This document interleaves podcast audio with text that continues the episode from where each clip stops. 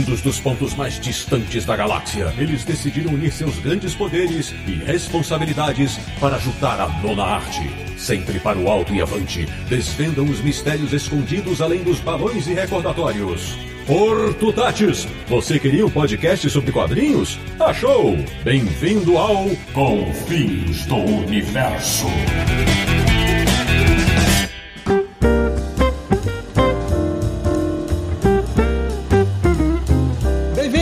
Bem-vindo! Está começando mais uma edição de Confins Universo, o podcast favorito de quem faz e lê quadrinhos no Brasil, que é o podcast do Universo HQ, o site que mais ama quadrinhos na internet brasileira e em qualquer formato. www.universohq.com. E o programa de hoje vai ser feito, como diria Galvão Bueno, na ponta dos dedos. Eu sou o Sidney Guzman e fico pensando quanto tempo vai demorar para ter aquele cheirinho gostoso de tinta e papel nos quadrinhos digitais. De Petrópolis, no Rio de Janeiro, ele que cada vez que olha para sua coleção se pergunta: será que cabe tudo isso num tablet? Samir Naliato. Mas Sidão, o Samir de 12 anos jamais imaginou que poderia ter milhares de quadrinhos disponíveis na palma da mão. É verdade. Abrindo nosso time de convidados, estreando no Confins do Universo como participante. Vou explicar já já. Um cara que é literalmente social. João Paulo Sete, bem-vindo. Opa, galera, tudo bem? Eu tava falando aqui ainda há pouco que eu tô me sentindo uma celebridade muito honrado de participar aqui do Confins, cara. Acompanho e muito legal. Vamos nessa. Boa. E retornando ao Confins do Universo, mas também estreando como debatedor. Eu vou explicar também. Um homem que é carne e unha, é alma gêmea, mas desde sempre é digital. Fábio Júnior.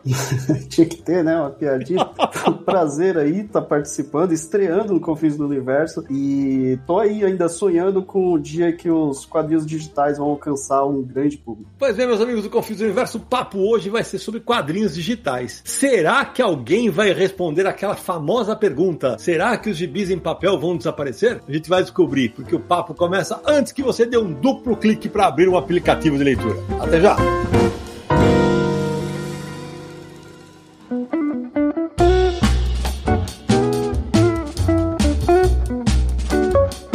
Querido Samir Naliato, antes de adentrarmos ao papo de hoje, aqueles recados iniciais para quem quer nos apoiar no Catarse, para quem já nos apoia, para todo mundo que que houve Confins do Universo. Sidão, hoje o papo vai ser completamente no ambiente digital, falando de ambiente digital, né? Então você pode ouvir o Confins enquanto lê um quadrinho, ou então ouvir uma música e pode apoiar o Confins do Universo, né? Isso. Então acesse, ó, catarse.me barra Universo HQ, é a nossa campanha de financiamento coletivo do modo recorrente, né? Funciona como uma assinatura que o apoiador colabora todos os meses com a gente. Acesse lá, veja os planos disponíveis, as recompensas programadas e faça parte dessa equipe maravilhosa que leva o universo HQ para os confins do universo. Muito bem, sabe? Tem algumas recompensas para quem participa conosco, né? Que é ter o nome eternizado aqui no Confins. Hoje tem? É claro que temos. Todo episódio a gente fala aqui, né? Cita nome de apoiadores como uma maneira de agradecimento e também tem um nome eternizado, vai ficar para sempre aí na internet. Então fica aqui o nosso muito obrigado para o Gabriel Lopes, Tiago Ferraz, Fábio Cardoso Santa Rosa, Bandana Padovani, do Fala Bandana Santana, Alisson Cipriano Pereira, Alexandre Miranda Silva, César Luiz Escorteganha Pereira, Alex Alexandre da Fonseca Coelho, Pedro Rodrigues Ávila e Maurício Rob Barbosa Campos.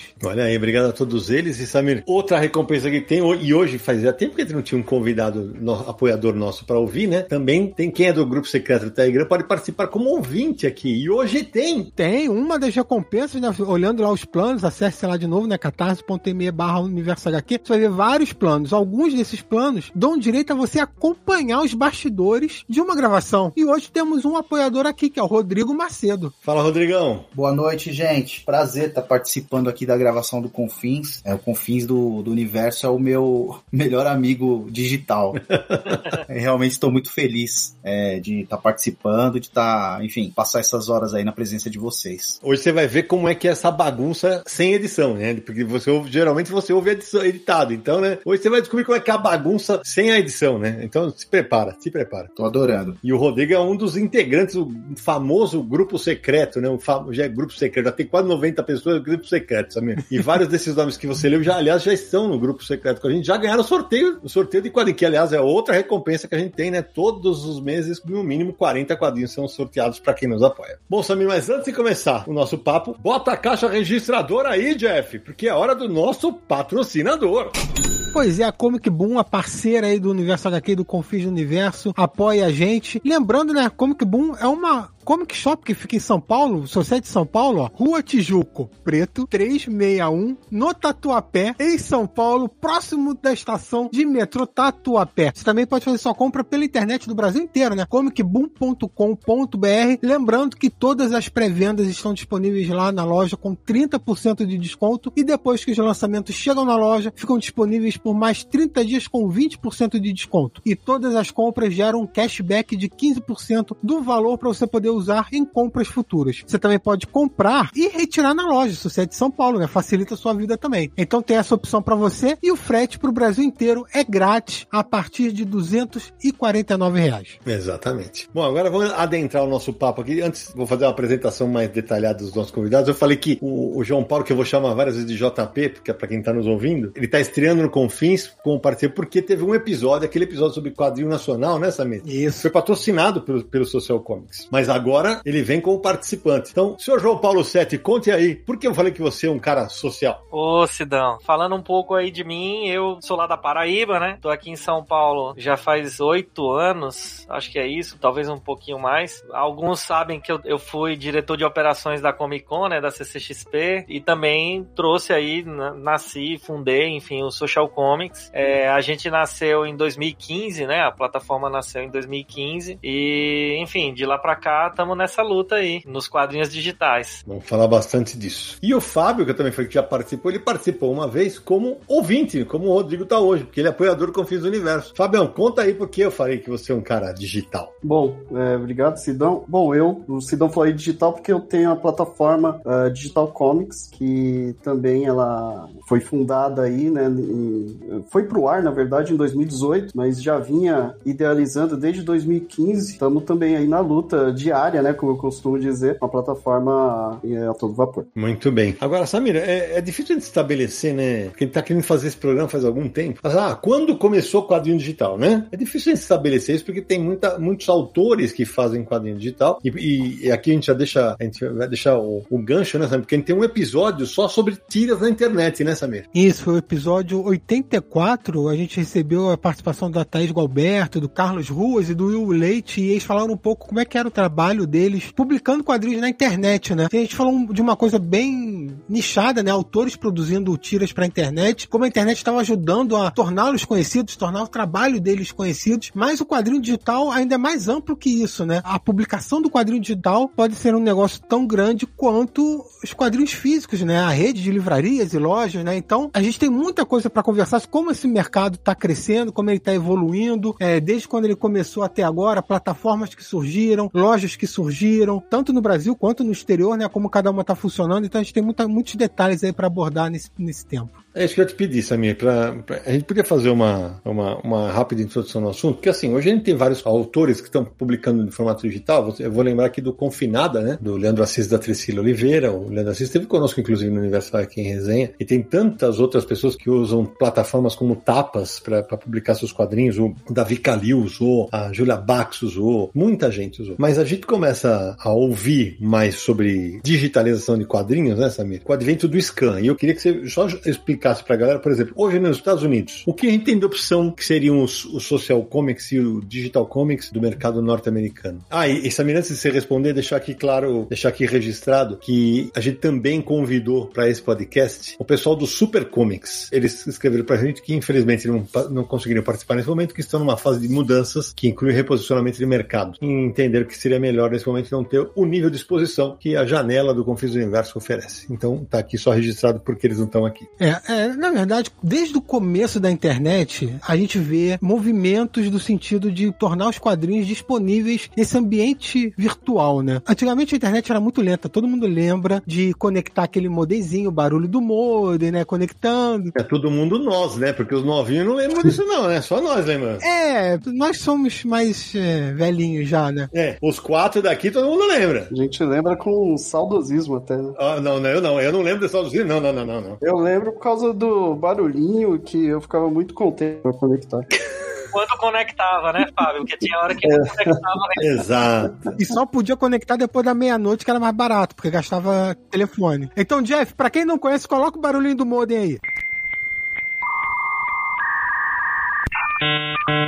Desde essa época, é, principalmente os fãs, né, leitores e tal, eles começaram a, a, a arrumar maneiras de disponibilizar quadrinhos e tudo mais, seja em produção própria, né, autores independentes ou fãs que pirateavam colocando, escaneando, né, e colocando na internet. Mas era muito lento, como eu tava falando, demorava para carregar e tal. Com o tempo, a internet vai ficando cada vez mais rápido e isso vai evoluindo de maneira mais rápida também. Então fica mais fácil para você baixar uma página, um quadrinho inteiro. É a mesma coisa que foi acontecendo com outras mídias, né? Fica mais fácil ouvir música. É, cada vez a internet mais rápida populariza o vídeo. Tem o YouTube hoje, que é fácil. Tem todas as plataformas de streaming de filmes e séries, que hoje em dia você dá o play lá, você nem sente é, nenhum atraso, né? Claro que às vezes a internet dá uma variada, dá uma, travadinha e tal, mas assim, antigamente você tinha que esperar o negócio carregar. Eu lembro quando saiu o trailer de Matrix 2, eu esperei meia hora para baixar o trailer para poder ver, né? Então, esse tipo de coisa foi evoluindo. E à medida que a internet foi evoluindo, os quadrinhos foram aumentando a presença cada vez mais na internet. Então começou a surgir, claro, pessoas disponibilizando quadrinhos de editoras para o pessoal baixar e ler, o que foi virando o scan, né? O scan justamente você escaneava o quadrinho e botava na internet. Hoje em dia é scan porque o nome pegou, mas você não precisa mais escanear o quadrinho. É isso. E aí as pessoas colocavam lá no site, ou distribuíam por e-mail, enfim, como fosse a, a maneira. E aí vai o interesse crescendo, começa a surgir, as editoras começam a ficar de olho nisso, lojas de olho nisso, a Amazon entra para a internet, começa a vender é, os seus produtos de forma física, mas começa a ter também movimentos para a parte digital, né? Como eu falei, é, vendiam CD, agora já a música já vai direto, não precisa mais do CD. Vendia o DVD, agora o filme já vai direto, não precisa do DVD. Tem o livro, tem o quadrinho, tem outras mídias que também já podem ser oferecidas digitalmente, ainda mais hoje em dia. Então, é, é um caminho que está já aí há 25 anos, eu diria, pelo menos, né? E aí tem perspectivas para isso crescer cada vez mais, né? É isso que é, ou porque eu vi nos Estados Unidos e agora vou jogar até a bola pro JP, porque já a gente sabe que os scans no Brasil e no mundo atingem números muito maiores do que as plataformas de venda de quadrinho digital. Por que então entrar num negócio como o Social Comics com esse cenário? Isso dá uma discussão de um confim só para falar disso, né? Então, é. O que que acontece? Daí eu vou dar uma opinião pessoal, enfim, uhum. de tanto tempo que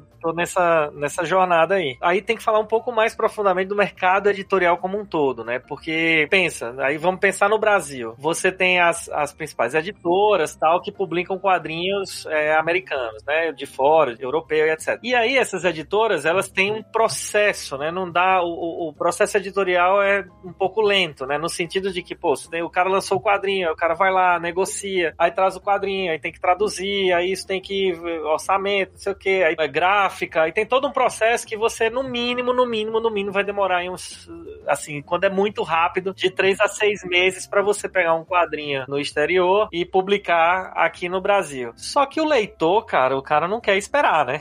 Tipo, ele, é, o negócio saiu lá, ele quer ler logo. Então, ele vai atrás de buscar esses scans e tudo mais. Então, a, eu acho que o, o, primeiro grande problema nesse aspecto é a agilidade do mercado editorial tradicional. Isso é, é um primeiro ponto. E existe sempre muita discussão assim, poxa, o que que acontece? Porque é, no Brasil tem o Social Comics e tem o Digital Comics, tem o Super Comics, não sei aonde tem não sei o que, no México tem não sei o que, enfim. E por que a gente não tem Marvel e DC e mangá nesses lugares, entendeu? Nessas plataformas. Aí é o mesmo problema, né? Tipo, é o mesmo problema de negociação. Aí entra numa outra discussão de que meio ovo e galinha, de que ah, a gente não entende como o mercado digital funciona, então a gente não vai estar tá lá porque também não dá dinheiro. E aí volta mas, mas não dá dinheiro porque você não tá lá, entendeu? E aí fica nessa, nessa vai e volta, e é uma discussão eterna. E aí você tem o Comixology, que foi o primeiro, né? Que tá lá nos Estados Unidos, e ele tem, acho que os principais Marvel, DC e alguns mangás e tudo mais. E ele foi comprado pela Amazon, e isso potencializou muito mais o negócio dele, do, do aplicativo, apesar de que ele também sofre as dificuldades dele, né? Então, se você pensar que o Comixology é o principal aplicativo do mercado americano e ele não é responsável por 5% do faturamento das editoras americanas, onde é que está o problema, né? E aí você chega exatamente na discussão que eu, que eu queria trazer, que é basicamente o seguinte: por que o leitor de quadrinhos não aderiu ainda ao mercado digital como um todo? E aí a gente tem as nossas teorias, né? Então, a minha primeira, que baseado em, em vivência e pesquisa e coisas que a gente tem. Então, a primeira grande coisa que eu acho que o leitor de quadrinhos ainda não aderiu em massa no mercado digital é esse problema das editoras, dos publishers e tudo mais, de não entenderem como o mercado funciona. Eu sou muito transparente, eu falo isso para todo mundo. Parece que o mercado editorial como um todo ainda tá na prensa de Gutenberg, só que a prensa tá mais rápida e colorida, entendeu? É a única coisa que eles enxergam de diferença. Então, esse é um primeiro ponto. O segundo ponto é que o produtor de conteúdo, ele não pensa no digital, porque qual é o, o que, que a gente tem hoje? O quadrinho, ele é basicamente o quadrinho que foi feito para ser impresso em PDF, em JPEG, sei lá, em qualquer formato, EPUB e tal, dentro de uma plataforma digital. Então, isso também é um outro aspecto que não faz o mercado desenvolver em relação a isso. E o terceiro ponto, e aí eu vou, depois que eu terminar isso, vou jogar para o Fábio, é o fato de que o leitor de quadrinhos, e aí, não, e aí eu estendo isso para o mercado editorial como um todo, livro e etc., o cara não tem o senso de propriedade. Porque se você vai lá no Kindle e compra um quadrinho, você só pode ler lá e não pode fazer mais nada do que ler. Diferente de você comprar um quadrinho na, sei lá, lá na, numa livraria e você põe na sua estante, você grifa, você faz o que você quiser, coleciona, guarda, não abre, vende, sei lá, você faz o que você quiser, entendeu? Então não tem senso de propriedade no mercado digital. Então eu diria que você tem um grande volume de scan, que foi a sua pergunta inicial, né? Porque tem todo um contexto por trás que é muito maior do que simplesmente, ah, eu peguei o quadrinho, eu escaneei para ler aqui. Eu acho que falta o estímulo, até porque se você pensar alguns, sei lá, não precisa nem ir muito longe, 10, 15 anos atrás, é, é longe, né? 10, 15 anos atrás. Mas enfim, é.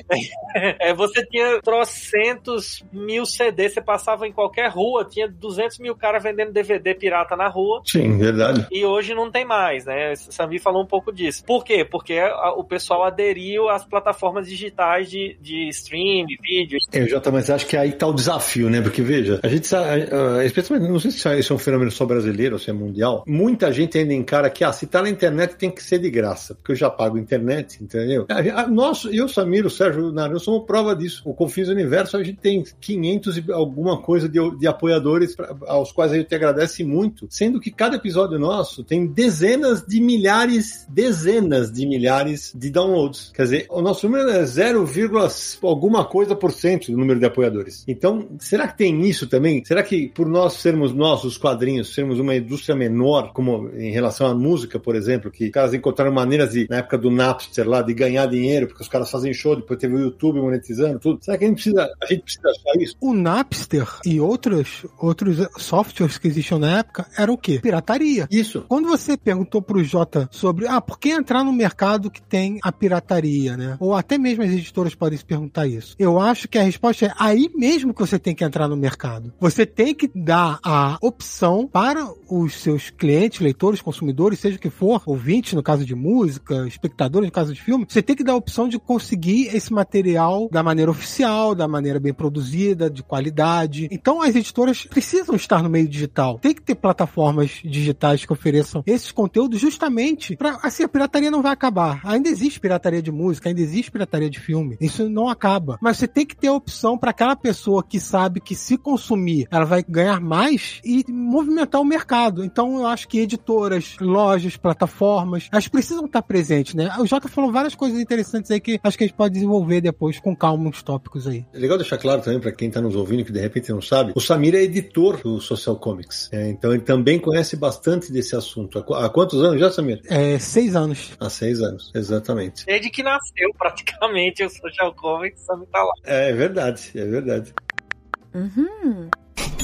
Agora, Fábio, me conta uma coisa. Nesse cenário que o Jota desenhou aí para nós, esse cenário inicial aí, que ferramenta de convencimento que vocês, que tem plataformas que. Daqui a pouco eu vou pedir para vocês explicarem como são as plataformas de vocês. Que ferramentas vocês têm para atrair a pessoa e falar assim: olha, vale a pena você fazer uma assinatura aqui do Digital Comics ou do Social Comics? O que, que vocês usam? Então, é, primeiro eu queria só complementar um negócio aí que o Samir comentou, do Napster, né, dessa época, né, da digitalização das músicas e tal, que foi até quando eu tive a, a ideia, né, da Digital Comics, que era exatamente quando a gente tinha aqui no Brasil um site chamado Netmovies, que você alugava DVDs, aí vinha o motoboy entregar o DVD na sua casa, né? Nessa época o DVD já era muito pirateado. E nessa mesma época começou a surgir a Netflix por aqui. Então, aí eu, eu ouvi exatamente esse, essa, é, como diria, um ataque de oportunidade. Falou assim, pô, um, um mercado que era extremamente físico ali, né? O DVD tá migrando para ser digital, para pessoa assistir ali em qualquer lugar,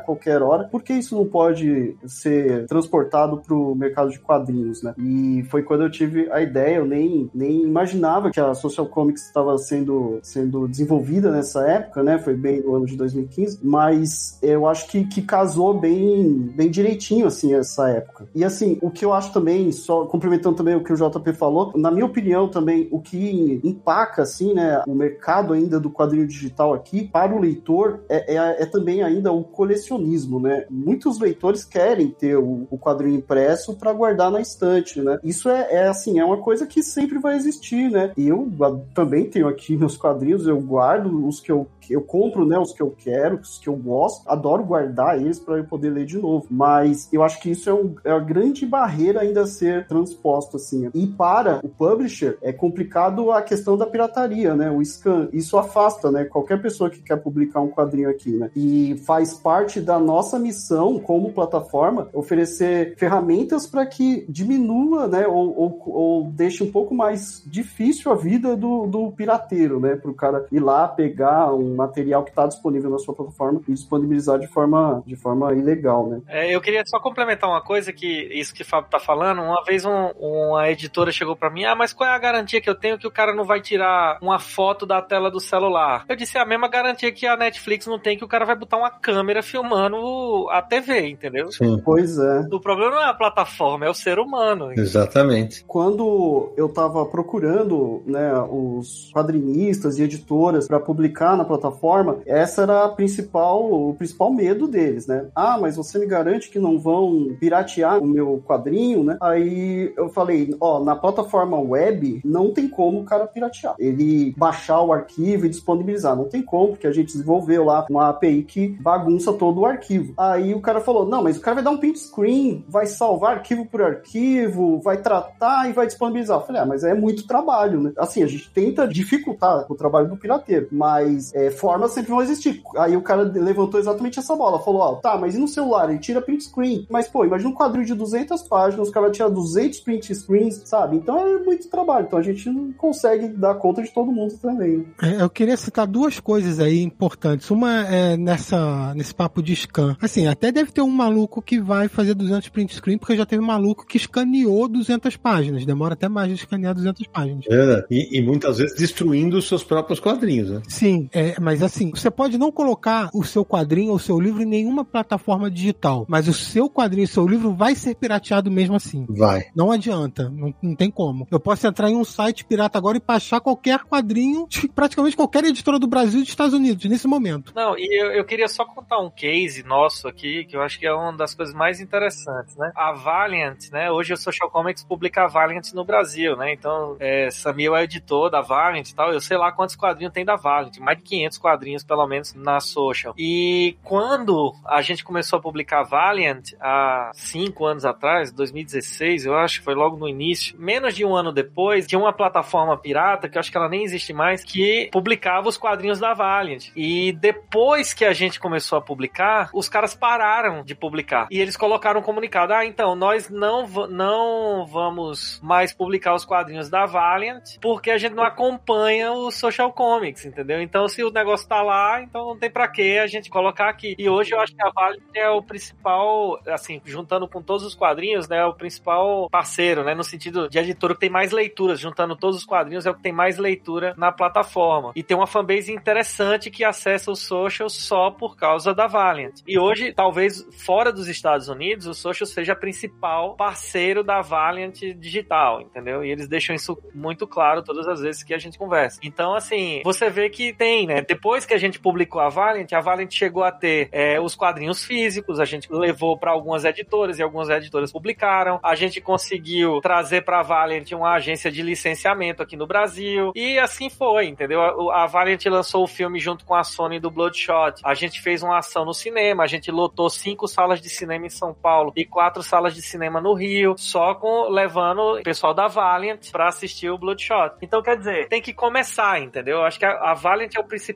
case da gente aqui no Brasil, trazendo um quadrinho internacional e publicando e crescendo aos poucos, né? Queria comentar uma outra coisa que o Fábio disse, que é sobre. É, o, o Jota e o Fábio comentaram isso, né? Que é sobre o senso de posse do leitor de quadrinhos. O perfil de consumidor de quadrinhos no Brasil mudou bastante nas últimas duas décadas. Uhum. A gente tem visto, é, era basicamente publicações de banca e está cada vez migrando mais para livrarias em edições com mais páginas, capa dura, encadernados mais grossos, preços maiores também, obviamente causa disso. E o que que essa mudança diz? Essa mudança também é uma mudança de público leitor, né? Antes era um público mais de banca, você lia as coisas que saíam lá de maneira mais descontraída e tal, você guardava no seu armário, beleza. Hoje, com essas edições mais caprichadas, o cara quer comprar, botar na estante, criar uma, uma lombadas bonitas na estante, serve até como peça de decoração, né? Tem coleções que fazem desenho na lombada, né? O pessoal sabe disso. O que acontece? Existe muita gente que é muito consumidor de quadrinhos quadrinho, mas não é tanto leitor de quadrinho. Compra mais até do que consegue ler. Acontece muito disso. E no digital, não, você tem que ser basicamente leitor, né? Porque você não compra para botar na estante. É, para deixar no, guardado na estante virtual, né? É, não, você tem o estante, até tem a estante virtual dentro do aplicativo, né? É isso. A sua listinha de leitura e tal, mas é no seu aplicativo, né? Então, as plataformas é, digitais são plataformas de leitura, né? Então, quando isso acontece, você vê que países como tem um hábito de leitura maior, como o Japão, por exemplo, os quadrinhos digitais estão muito mais evoluídos. E em mercados que o público leitor é mais restrito, como o Brasil, o Brasil, infelizmente, não tem um público leitor. Não foi só de quadrinho, não, tô falando público leitor geral. Livro também, né? O brasileiro não tem o costume de ler, né? Ah, claro que feiras de livro tem muito público e tal, uhum. mas pegando a população toda, não é um público leitor o brasileiro. E nesses países que o público leitor é, é menor, a leitura é menor, né? Então tem isso também. Eu acho que são vários fatores que acabam juntando para formar é, esse quadro que a gente vê. No Japão também, tecnologia tecnologia é muito mais evoluída do que no Brasil, por exemplo, né? É disso que eu queria saber, porque quando você fala do Japão, parece que o mercado japonês, o digital, é um dos, é o, talvez seja o mais... É, o maior. É o maior, né? Porque os números, por exemplo, da Shonen Jump, que vendia sei lá quantos milhões por semana, caíram pra caramba porque tem muita gente lendo nos celulares, né? Nos, então, nos metrôs e tal. Lá os números são... Vocês têm ideia de número de, lá fora? O mercado digital no Japão faturou ano passado 411 bilhões de ienes. Pô. Isso dá 6 bilhões bilhões de dólares. Veja, no Japão hoje o mercado digital de quadrinhos é maior do que o mercado impresso. Já é maior? É maior. Mas é também porque o Japão, ele tem o maior evento, né, de, de fanzines, né, do mundo. E o pessoal tá publicando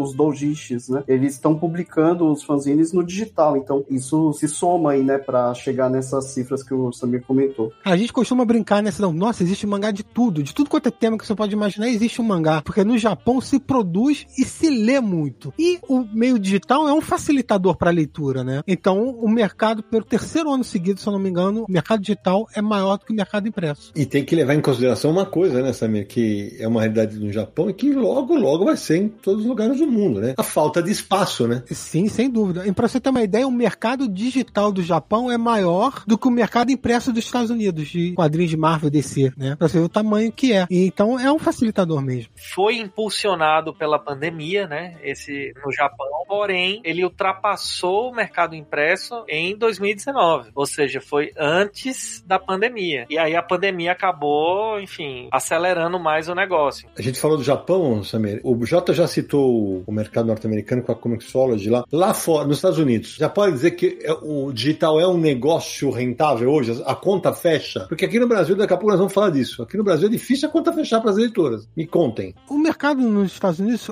como tem a Comic Scholars, que foi até adquirida pela Amazon, né? É, aqui no Brasil, a Amazon vende quadrinhos digitais pelo Kindle. Tem até o Kindle Unlimited com os quadrinhos lá. Lá fora, a Comic Scholars, ela vende quadrinhos avulsos e tem um serviço também de, de streaming, que é o Comic Scholars Unlimited, né? Além disso, a Marvel tem o sistema de streaming dela, que é a Marvel Unlimited, e a DC também tem, que é a DC Universe Unlimited. É, vale só salientar que eles são white label do Comixology, né? Eles são exatamente o mesmo aplicativo com a logo da Marvel e o, com a logo da E aí o que acontece lá? Os últimos números que eu vi eram o mercado valia aproximadamente 1.2 bilhão de venda e o digital tava ali 8% disso. Não chegava a 10, ou se chegava era 10%. Nos Estados Unidos já é o contrário do Japão. O mercado físico ainda é muito maior do que o digital, apesar das editoras terem tomado iniciativas como, por exemplo, o lançamento simultâneo da versão digital com a impressa, né? E havia um delay aí antigamente. Agora já é simultâneo, por exemplo. Apesar da Marvel, na plataforma dela própria, os quadrinhos só entram lá seis meses depois que está em venda avulsa, por exemplo, né? Então tem vários mecanismos como eles trabalham. Não, e tem alguns títulos que são lançados antes, né? Digital First, por exemplo. É, isso que eu ia comentar. Tem, tem os First Editions, né, que também é, chegam primeiro lá. É que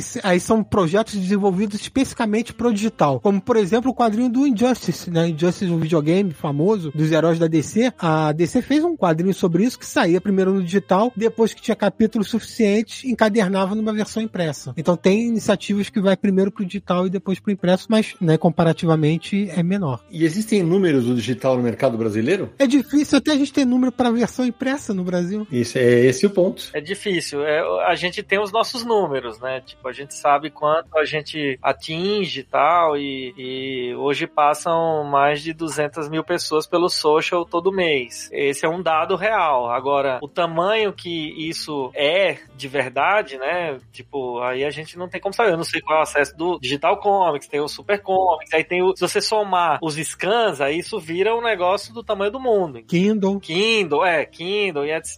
Né? Então, não tem esses dados. A gente tentou uma época, mas foi bem difícil criar um validador disso, né? Tipo, não sei se vocês conhecem o IVC. Sim. É, então, a gente tentou conectar com eles tal, mas por algum motivo de tecnologia não deu certo. É, para quem está nos ouvindo, era o antigo Instituto de Verificação de Circulação, agora, como é que chama, Samir, agora? Instituto Verificador de Comunicação.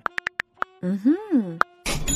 Agora, JP, já que você levantou essa bola, é, acho que vale a pena a gente falar disso para você e para o Fábio. De que tamanho está a empresa de vocês? Porque, por exemplo, eu, eu, eu, sei que vocês não vão falar de vendas e dados, então, mas assim, por exemplo, o Social Comics, quantas editoras tem? Quantos títulos tem? Quantos autores? Isso, isso é divulgável? É, isso é inclusive auditável, né? Se você hum. quiser entrar lá no Social e ver, tem lá. E eu vou te falar que eu não sei, de, é, é mais fácil Sami saber de cabeça do que eu, eu não sei. É, você sabe, Sami, de cabeça aí? Entre editoras e independentes são mais de 100 parceiros e de quadrinhos mais de 2 mil edições. Eu acho que tem muito mais quadrinista independente, né? Não, somando quadrinista e editoras passa de 100 parceiros. E você, Fábio, como é que tá no digital? Lá na Digital Comics também juntando editoras, né, e quadrinistas, passa de 100 também, né? A gente tá com uh, um pouco mais de 100 publishers, né, que a gente chama. E de quadrinhos a gente passou agora a marca de 600 edições, né? Agora me fala uma coisa, deixa eu, deixa eu botar um dedo na ferida aqui. Porque eu lembro que quando começou, o Social Comics estava sozinho, né, JP? Porque estavam, eram só vocês e tal. E aí, durante é, a gente é muito antenado e conversa com muita gente, durante uma, um bom período teve uma. É, teve vários autores independentes que cornetavam, batiam pesado em vocês na, nas redes sociais, porque acho que era prestação de conta, alguma coisa assim. Esses problemas foram sanados? Como é que é para vocês atrair novos parceiros hoje? Então vamos lá, botou o dedo na ferida, tem que abrir. É. E eu acho que tô super aberto e transparente para isso, né? Vou contar um pouco do histórico para poder contar essa história, tá, Sidão? Uhum. O Social Comics nasceu, nasceu, não foi publicado ao ar, mas ele nasceu como ideia é, em 2011, né? E eu lembro que, curiosamente, você deve você lembra de Alzir, nosso amigo, um abraço, Alzir. Sim, Alzir Alves, quadrinista lá de, aí de João Pessoa. É, lá de João Pessoa, que é... Lá de João Pessoa, porque o JP tá em São Paulo. É, eu tô em São Paulo. Meu conterrâneo lá, a gente é amigo e tal. E um dia Alzir chegou para mim e disse assim, JP, eu tô com a ideia. Aí eu disse, Alzir, eu também tô com a ideia. Ele, será que a gente tá com a mesma ideia, entendeu? E aí era a mesma ideia. Aí ele, aí ele disse, poxa, mas é, eu já tô caminhando assim, Alzir. Aí ele falou, ah, então beleza, a gente até pensou, vamos se juntar para ser sócio, não sei o que tal. Mas aí, enfim, como eu vinha para São Paulo, mudou um monte de coisa tal, e acabou continuando na, na amizade. E a gente nasceu já como streaming, né? A plataforma foi, pelo menos conhecidamente, o primeiro streaming do mundo, né? De quadrinhos. É, e a segunda plataforma de quadrinhos digitais lançada, pelo menos oficialmente, no que se conhece, né? Pelo menos que eu conheço e pelo que a gente pesquisou. E a gente entrou nessa vanguarda aí. Então a gente foi sócio do Omelete, o Omelete participou do, do Social Comics, a gente, enfim, teve stand na Comic Con e tudo mais. E depois disso tudo, o Social passou por um momento que eu vou dizer que foi uma fase difícil, né? Que eu não vou entrar em detalhes, mas teve problema com sócio,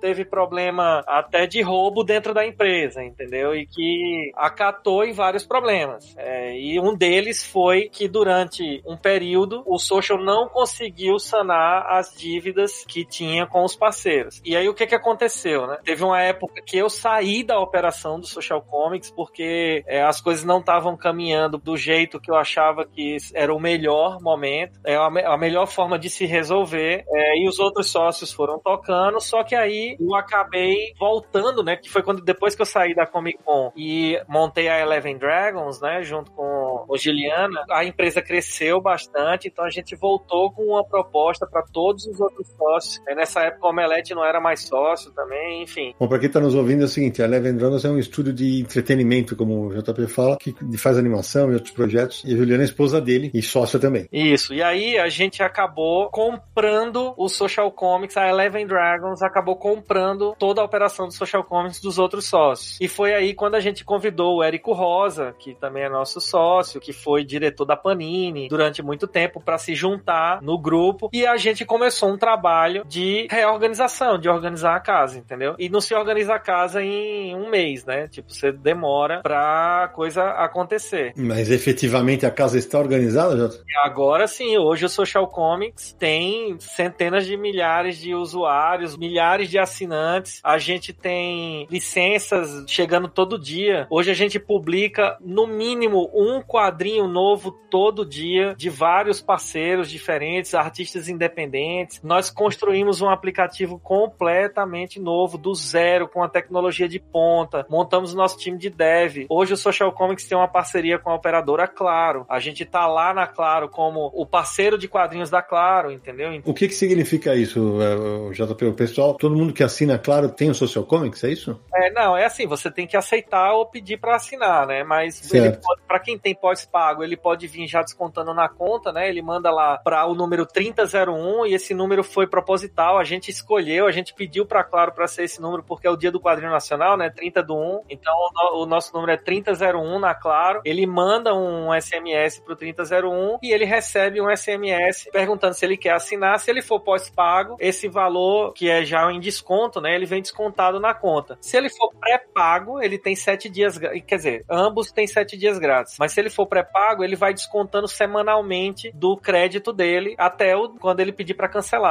A gente começou essa relação com a Claro logo depois que eu voltei para a operação do Social Comics e isso tem evoluído numa velocidade muito grande. A gente chegou a ser é, a ganhar uma plaquinha deles, tal. Eles eles informaram que a gente foi um dos principais aplicativos de performance dentro da Claro de 2020, se eu não me engano, foi no primeiro ano da pandemia. Tanto é que eles nos convidaram para a gente ampliar essa operação para o resto da América Latina. Então a gente até anunciou isso no nosso painel na Comic Con. Uma pessoa da Claro do México participou do painel e tudo mais. E a gente já tá com a empresa aberta no México e até o ano que vem o Social Comics vai estar tá operando, vai ser a sua primeira internacionalização. A gente vai estar tá operando no México. Já estamos com um time de tradução de espanhol, né? Já estão traduzindo os quadrinhos, e é isso. Entendi. Agora deixa eu apertar o Samir, então. Apertar o Samir. Samir, me fala uma coisa, nesse cenário tudo que o JP contou aí. Os autores que deixaram o Social Comics naquela época, que eu imagino que pelo que o JP falou, tiveram suas dívidas quitadas. Esses caras, vocês conseguem atrair eles de volta? Alguns já estão de volta, né? Alguns desses autores já voltaram para Social Comics. É que antes a Social Comics, quando ela começou, ela tinha aberta um formulário de cadastro e aí qualquer autor poderia se cadastrar e entrar na plataforma e começar a disponibilizar seus quadrinhos. E agora a gente está indo mais com curadoria, né? A gente não quer também ter um volume grande de uma vez para ter isso organizado e poder atender todo mundo da melhor maneira e ter a divulgação de todos os quadrinhos. Mas vários desses autores já estão voltando. Só esse ano já são 10 independentes que já voltaram, já tem outros programados para estrear mês que vem em maio, maio e junho já tem autores também para entrar. Agora, o que é interessante nisso tudo é o alcance, né? O quadrinho digital, ele tem um alcance muito grande, diferente do físico. O Jota acabou de falar de México, por exemplo, como que isso vai funcionar para social comics, mas você pensa mesmo no Brasil, né? Você pode colocar o seu quadrinho numa plataforma digital e qualquer lugar do Brasil você poder acessar e é o que é diferente do impresso, né? Porque o impresso você tem problema de distribuição, tem várias coisas e outra coisa que é, tá muito em voga, principalmente a partir do ano passado e esse ano também tá bem problemático, que é a crise do papel, né? E, e, e a crise do papel, a crise das bancas, a crise das livrarias, é. Exatamente. Os reajustes dos, dos papéis estão muito grandes e tudo, né? E o digital é uma área que pula a parte do papel, por exemplo. Então, velocidade para disponibilizar quadrinho, para ter alcance, é, o Jota tá falando da Claro, o alcance da Claro, né? Porque a Claro tem seus próprios programas de marketing, né? De divulgação. Então, esse, os quadrinhos que estão na Social Comics, por exemplo, podem ser divulgados pela Claro para a base da Claro, por exemplo, de usuários da Claro, né? Que é muito grande. Então, é tudo isso acaba tornando um ambiente propício para quem quer ser conhecido ou divulgar seu quadrinho, né? Entrar no mercado, autores independentes querem mostrar para mais pessoas, isso é bom. Editoras que queiram publicar suas obras, inclusive tem editoras brasileiras que têm programas digitais, né? Próprios. JBC tem um programa já que não é de hoje de disponibilizar quadrinhos digitais, às vezes saindo antes no digital para só depois sair no impresso. A Conrad, depois que teve a retomada dela, também tem um programa de quadrinhos digital. Sim, vários deles saíram primeiro digital, como a Annabelle, por exemplo. Sim, então é assim, é um mercado que. É porque a gente está vivendo num período, é, isso é uma, uma tese meio minha. A gente está no meio da mudança do paradigma. Porque a, todos nós somos leitores da velha guarda. Sim. Leitores da banca, leitores de papel. Mesmo os leitores, mas, sei lá, quem está lendo há 10 anos, não está ainda nessa mudança, né? Essa mudança é mais recente ainda. Mas quando a gente pega alguém que tem 6 anos, daqui a 10 anos vai ter 16, aí já vai estar tá completamente imersa no mercado digital. Ela vai estar tá lendo o livro no, no digital, vai estar tá lendo o quadrinho no digital. Então a gente está nesse período de mudança. Então é um período de adaptação, realmente,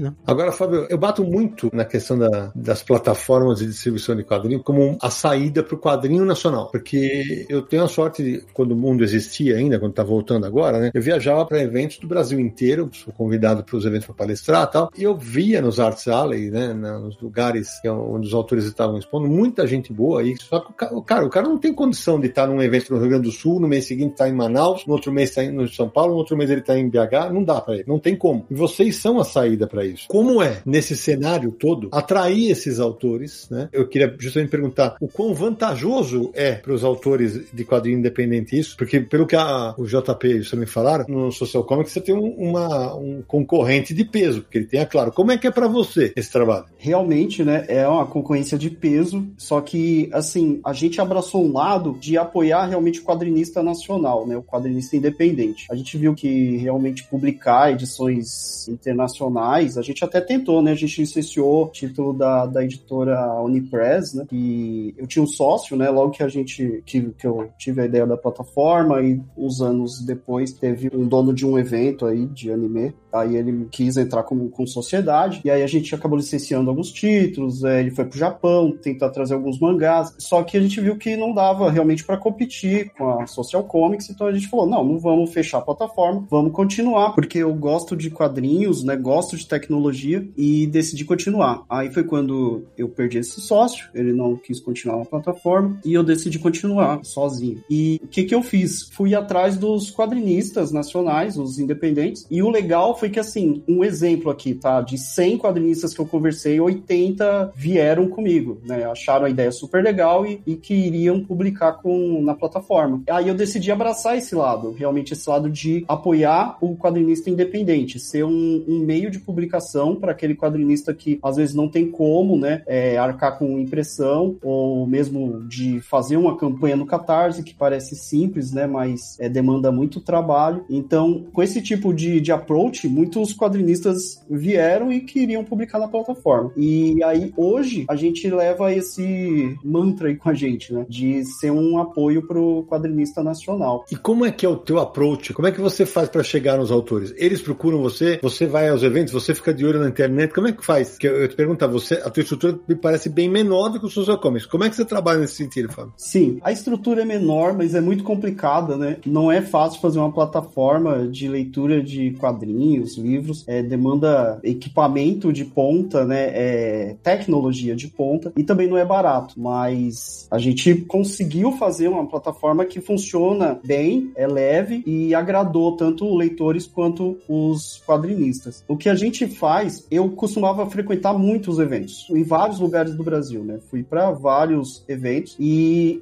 ficava andando ali pelo Artist Alley e abordando um por um. Alguns já falavam, ah, não, eu conheço, outros nunca tinham ouvido falar. E aí eu pegava o contato de cada um, depois explicava como era, mostrava a questão da pirataria, tentava baixar uma página, aí mostrava que não dava. Então fazia toda uma conversa ali intimista com o quadrinista. E foi assim que a gente conseguiu bastante gente. Durante a pandemia, muita gente veio procurar a plataforma. Né? A gente recebeu contato de vários quadrinistas, inclusive editoras, que queriam publicar com a gente. E aí pedindo detalhes. Ah, posso ver o contrato? Ah, como é que funciona o pagamento? É, quais canais de divulgação? Então, por ser uma plataforma menor, né, é, até por, assim, a gente não é uma grande empresa, eu tinha, né, um sócio, tinham pessoas que me ajudavam, tanto na divulgação quanto na programação do, do aplicativo. Com o tempo, essas pessoas foram abandonando o barco, aí eu continuei e fui assumindo cada uma dessas tarefas, né? Aí, durante a pandemia, além dos quadrinistas que vieram procurar a gente, teve também pessoas que se ofereceram a ajudar na construção do aplicativo, seja na divulgação, seja também na parte de programação ou de contatar novos quadrinistas e editoras. E aí eu fui, comecei a aceitar ajuda também, para que não ficasse uma coisa parada, né? Porque tinham quadrinistas enviando material,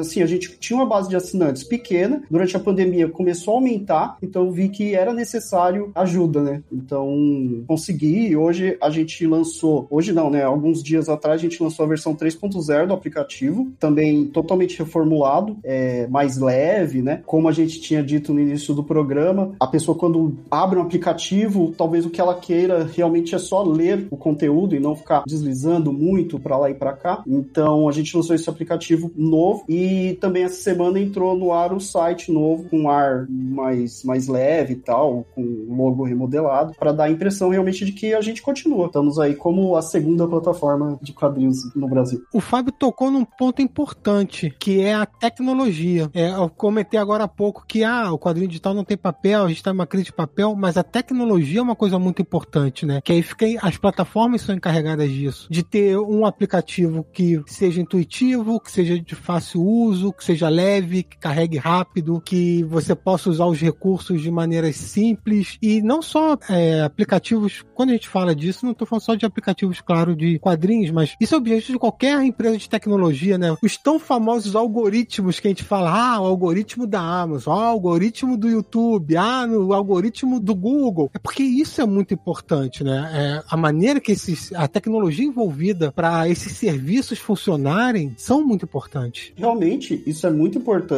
e é tá em constante mudança, né? É, essa questão de algoritmos realmente é uma coisa que muda bastante e a gente precisa implementar isso, né? Para o aplicativo ficar cada vez mais funcional, né? Melhor, né? Vamos dizer assim, fluir melhor e também oferecer uma experiência agradável de leitura, né? Quando o Social nasceu, ele também era pequenininho, Fábio. A gente nasceu com, sei lá, 200 quadrinhos. E eu lembro que no primeiro dia que a gente colocou no ar foi dia 31 de agosto de 2015. Foi o dia que o Social Comics foi no, eh, foi no ar a primeira vez. E deu um pico de acesso de 3 mil pessoas ao mesmo tempo e ele caiu. E eu fiquei desesperado, entendeu? Porque todo mundo tentando acessar o troço e tava fora do ar porque não aguentou. A gente não esperava que ia ter tanta gente assim acessando tal. E sim, graças a Deus a gente conseguiu passar por todas as dificuldades, sanar os problemas que a gente teve com os artistas e tudo mais e, e chegar hoje onde a gente chegou. Então, é, o fato fato de você ser pequeno não significa que você também pode chegar lá. Porque eu acho que é muito saudável a gente ser competidor, né? Concorrência faz bem. É, faz bem, cara. Porque a gente é competidor, a gente não precisa ser inimigo. Não, sem dúvida. A gente pode ser parceiro, sei lá, faz, vamos fazer alguma coisa do social com digital comics e vice-versa, e vamos tentar potenciar, porque você com certeza tem, na sua experiência, você tem coisas que pode agregar pra gente e a gente também pode ter coisas que pode agregar para você. E assim a gente fomenta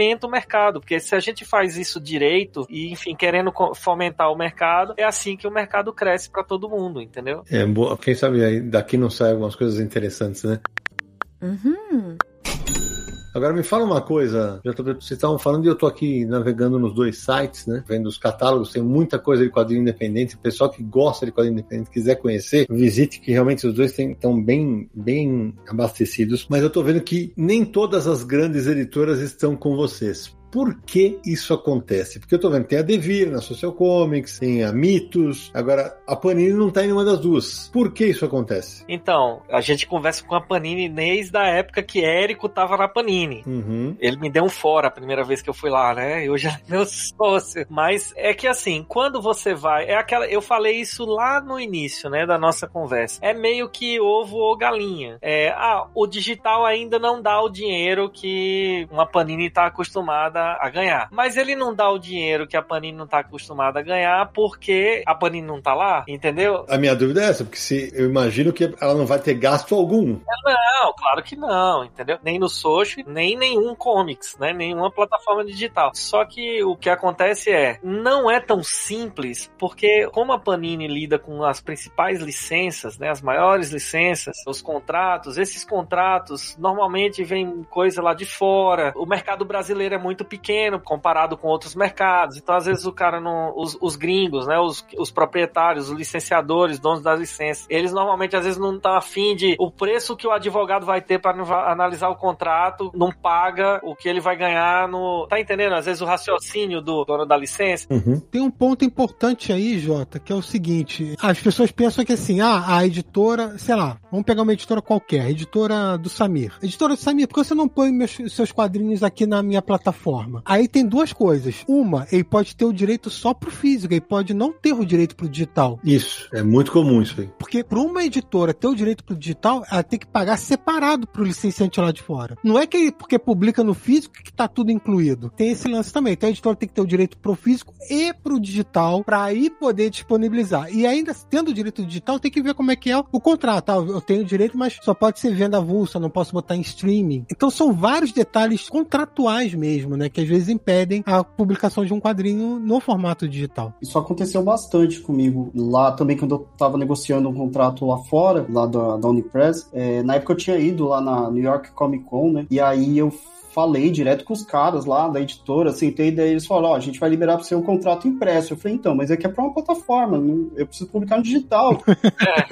é. Ele, não, mas então eu libero pra você o impresso, mais o digital, mas você tem que vender tantas edições. E aí eu fui explicar pro cara que era streaming, né, e como funcionava. E sei que assim, a gente demorou dois dias e aí no final ele acabou liberando, mas também no contrato tava que eu deveria publicar impresso. Aí eu comecei a, pra eu não perder a licença digital, eu falei, não, beleza. Aí eu comecei atrás de editora que quisesse publicar esse material no impresso. Então é engraçado porque, assim, até lá nos Estados Unidos, as editoras acostumadas com o digital, é, negociar às vezes também para publicar fora é complicado. Isso também me leva só a um outro assunto do Japão também, que na época meu sócio ele foi atrás de mangá. Ele falou: não, porque no Japão o mercado digital é ótimo, a gente vai pegar vários mangás, vamos publicar. Chegou lá, o cara, eles falaram: não, Brasil? Não, a gente não vende digital de jeito nenhum. É, eu sei. Até porque o mercado do Japão é absurdamente maior que o nosso, né? Sim, absurdamente. É, e, e assim, só também concluindo todos os raciocínios de todo mundo aqui, eu acho que tem um pouco daquilo que eu também comentei, que é falta os caras apostarem um pouco mais no digital, sabe? Por exemplo, a gente agora tá com quadrinho coreano, com webtoon coreano, né? A gente começou a publicar uns quadrinhos coreanos e a gente tá negociando com diversos estúdios coreanos que provavelmente a gente vai ter mais um monte de webtoons coreanos chegando na Social Comics. Só que existe uma certa dificuldade, porque alguns estão mais abertos, mas outros querem cobrar mínimo garantido por edição, que é o modelo meio que tradicional do mercado, né? Então você tem, sei lá, você vai lá na Image e aí você vai publicar um quadrinho, você paga um um MG por aquela edição e tudo bem. Só que no digital não funciona assim, porque a gente não precisa comprar o arquivo, por exemplo, você com um arquivo de qualidade menor, que por exemplo, para impresso você precisa de uma, um arquivo de altíssima qualidade, né, para ir para gráfica e tal. Pro digital ele não precisa, você precisa de um arquivo com qualidade HD para tela. Então é, é muito menor do que uma qualidade de um arquivo impresso. Só que os caras às vezes não entendem essas coisas e eles estão tão acostumados com aquele by the book, o negócio do, daquele jeito tal, e eles não querem avançar para uma coisa que talvez eles não entendam e que vai ter uma certa dificuldade de, ah, será que é, eu vou pro streaming? E aí o cara diz, ah, mas como é que faz isso? Como é a conta? É por página lida, é por não sei o que, e o cara dá um mínimo e dá não sei o que, e eu não entendo isso, então eu não vou, entendeu? É, é ele não, não se esforça para entender como funciona essa conta e ele acaba tomando a decisão de que, ok, eu não vou e ok. Mas eu tô vendo aqui, Jota, eu tô aqui no, no site do Social, por exemplo. Eu lembro que a Nemo, durante muito tempo, foi parceira de vocês, ela não tá mais. Não. É, por que sai? E a pergunta é: vale a pena financeiramente para as editoras? Porque para o autor independente, eu sei que qualquer coisa que entrar ajuda. Agora, e para as editoras, vale? Sendo transparente, Sidão, assim, vale depende muito de volume. Uhum. Então, no nosso caso específico, tá? Como é que funciona? Às vezes a editora coloca um quadrinho e acha que esse quadrinho sozinho vai fazer. Não vai. Não, não dá. Então você precisa criar volume. Por que a Valiant tem um resultado tão interessante? Porque tem centenas de 500, 600, 800 quadrinhos lá na plataforma e toda semana tem quadrinho novo da Valiant. Então você mantém aquecida a vontade do leitor. Quando o cara publica um quadrinho e acha que um quadrinho o cara vai. Porque é diferente de. Nesse aspecto, é diferente de você publicar no físico, né? O consumo é, é, é diferente. Então, você precisa ter volume. Turma da Mônica, por exemplo, que a gente publica um quadrinho da Turma da Mônica toda semana. Tem um dia da Turma da Mônica no Social Comics. E aí isso começa a gerar um certo volume. Como o digital ainda não é, por mais que a gente tenha, aí falando Social Comics, que a gente talvez seja é, a maior daqui do Brasil, tal, enfim, e tenha um volume interessante dentre as plataformas digitais, mas a gente não consegue gerar um volume, por exemplo, de tanta relevância para uma turma da Mônica, ainda, né? E natural isso acontecer, porque não é malefício do social comics. Qualquer plataforma digital, se você for para Amazon, o digital também da Amazon não é relevante para as editoras. Só que se os publishers não tiverem em várias plataformas diferentes, é a mesma coisa de estar em um monte de banca diferente, entendeu? Sim. São só canais de distribuição diferente, entendeu? Então tem um pouco disso, né? É, ainda não paga, e, e, nem aqui nem nos Estados Unidos. Você vê se é 8% do mercado, é 8% da editora, e 8% não sustenta uma DC ou uma Marvel. O raciocínio é exatamente o mesmo, entendeu? Sem dúvida. Agora, agora deixa eu perguntar pro Fábio e pra vocês, que tem uma coisa que, é, que eu acho que é absolutamente vital, né, para que os autores, especialmente os autores independentes, consigam mais visibilidade, é divulgação. É fazer com que as pessoas cheguem,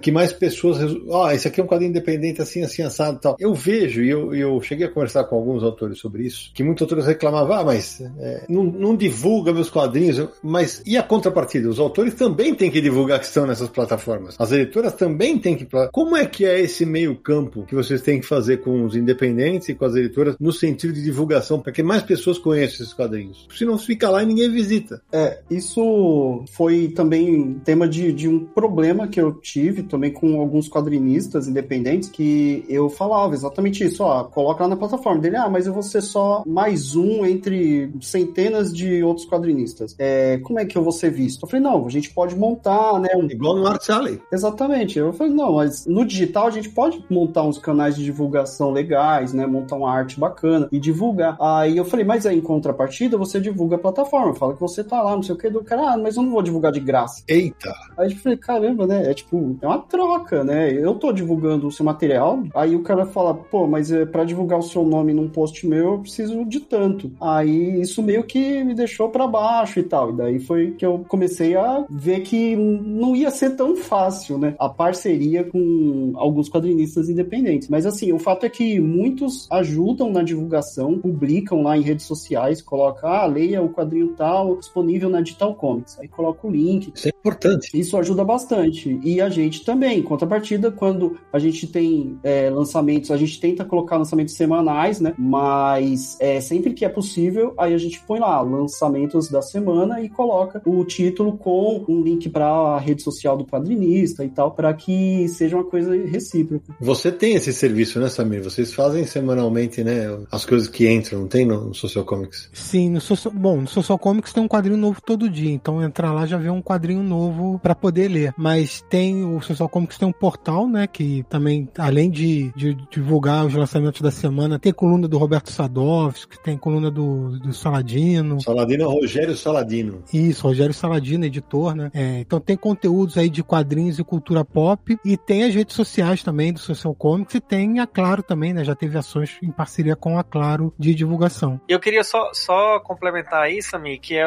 a gente também tem, Sidão, que é o seguinte: essa é uma, de fato, uma preocupação nossa, é, ainda mais nessa nova fase que a gente está vivendo aqui na Social, né? Então, é, como a gente traz voz para esses quadrinistas? É, foi aí que nasceu o projeto A Importância do Quadrinho Nacional, que é uma sequência de documentários que a gente faz a cada três, quatro meses, enfim, depende um pouco, que a gente traz a visão do quadrinista nacional dentro de um tópico, vamos dizer assim. Então, por exemplo, quando a gente lançou, que foi no dia 30 de janeiro do ano passado, é, a gente teve lá, o Maurício participou, é, a gente, enfim, trouxe outros quadrinistas tal, mas depois a gente entrou em temas específicos, né? Então, no Dia da Mulher, a gente lançou A Voz das Mulheres nos Quadrinhos, é um documentário que a gente trouxe a Aline Diniz, a Patrícia Gomes, elas apresentaram o documentário, a gente trouxe só quadrinistas mulheres. Depois a gente fez o Preto Nanquim, que é uma visão dos quadrinistas negros, né, que publicam quadrinhos e, enfim. Depois a gente trouxe muito além do arco-íris, que foi o pessoal LGBT que publica quadrinhos no Brasil. A gente precisa dar voz a esses caras, entendeu? A todas essas essa, essa turma, porque eles fazem trabalhos incríveis, né? A gente acabou de lançar hoje um documentário também na importância do quadrinho nacional sobre jornalismo em quadrinhos, em parceria com Catraca Livre, né? Então, todas essas ações, elas trazem visibilidade pro artista nacional, elas trazem mostrar que, cara, é muito trabalho lindo, né? É muito trabalho incrível que todo mundo faz e que precisa ter holofote, né? E, e, e normalmente quando se fala em quadrinhos no Brasil, sei lá, você vai, eu já vi diversas entrevistas suas, se dão, ah, o, o, o que é quadrinho? Aí você vai, história de quadrinho, é não sei o que, não sei o que, quadrinho se faz assim, quadrinho se faz assado, e acha que é só isso, entendeu? Então você tem visões, né? Você tem visões de cada grupo que publica e que eu acho que é importante a gente trazer. O próximo, a gente vai estar tá falando sobre quadrinhos indígenas, né? A relação do indígena com o quadrinho e como isso se deu. Quadrinistas que são descendentes de indígenas, né? Então, enfim, muita gente da Amazônia e tudo mais. Enfim, então a gente tenta trazer um pouco dessas visões para dar essa visibilidade. Uhum. Agora tem uma, um ponto, Samir, que eu, eu vou abordar com você, porque é o seguinte: o Faber tem um serviço de publicação de, de quadrinhos. Vocês no Social Comics deram um passo à frente e vocês estão, inclusive, editando alguns quadrinhos inéditos no Brasil. Como é a edição do quadrinho digital? É igualzinho para o papel, porque você já editou no papel também. Como é que é? é a, o que acontece é que, no caso da Social Comics, ela tem um licenciamento direto com outras marcas de fora. Então, tem que ter todo o trabalho de tradução, edição para publicar, né? Então, tem dois pontos aí que são curiosos quando se fala edição de quadrinhos digitais. O primeiro é, existe o quadrinho tradicional, que foi pensado no formato impresso, e você tem que editar esse material para disponibilizar digitalmente. Esse é um ponto. Uhum. E tem o outro ponto que é o quadrinho que já tem que ser pensado para o digital, que é uma segunda análise, né? Então, para ficar na primeira, por exemplo, quando você vai fazer uma edição de um quadrinho que existe no formato tradicional impresso, muitas etapas são parecidas, né? Tradução, revisão, sim, sim. edição, tudo isso tem que ter, não tem como fugir disso. Algumas são um pouco diferentes. Por exemplo, você não precisa montar um espelho, não tem espelho no digital. O autor vai pensar virada de página, na verdade, toda a página é virada de página no digital, né? Você não precisa ter esse tipo de preocupação. Entretanto, pra página dupla é bom que a página dupla esteja junta, porque isso vai facilitar a leitura do leitor, porque se estivesse separada, isso muda a ordem de leitura até algumas vezes, né? Perde muita coisa. Então, algumas coisas são parecidas, outras são diferentes. Já no quadrinho que ele é pensado para o digital, aí entram outras etapas. Então você tem que pensar em qual vai ser o formato da página, ela vai ocupar a tela toda do celular, por exemplo. A leitura fica, funciona melhor na horizontal ou funciona melhor na vertical? Como você pode usar o zoom nisso? É, Existem tecnologias como leitura guiada que você pode aplicar nos dois tipos de quadrinhos, né? O pensado para o digital e para o que foi pensado para o impresso. É porque não tem a virada de página também, né, Samir? Exato, não tem a virada de página. Então, por exemplo, a, a Social Comics tem uns quadrinhos que foram feitos especialmente pro digital. É, a Eleven Dragons produziu o spin-off de War Dogs, que ser uma série animada, produziu os quadrinhos dela que estão lá no, no Social Comics, agora tem a Odisseia do Reino da Morte também. Esses quadrinhos já foram produzidos de uma maneira que pensa, ah,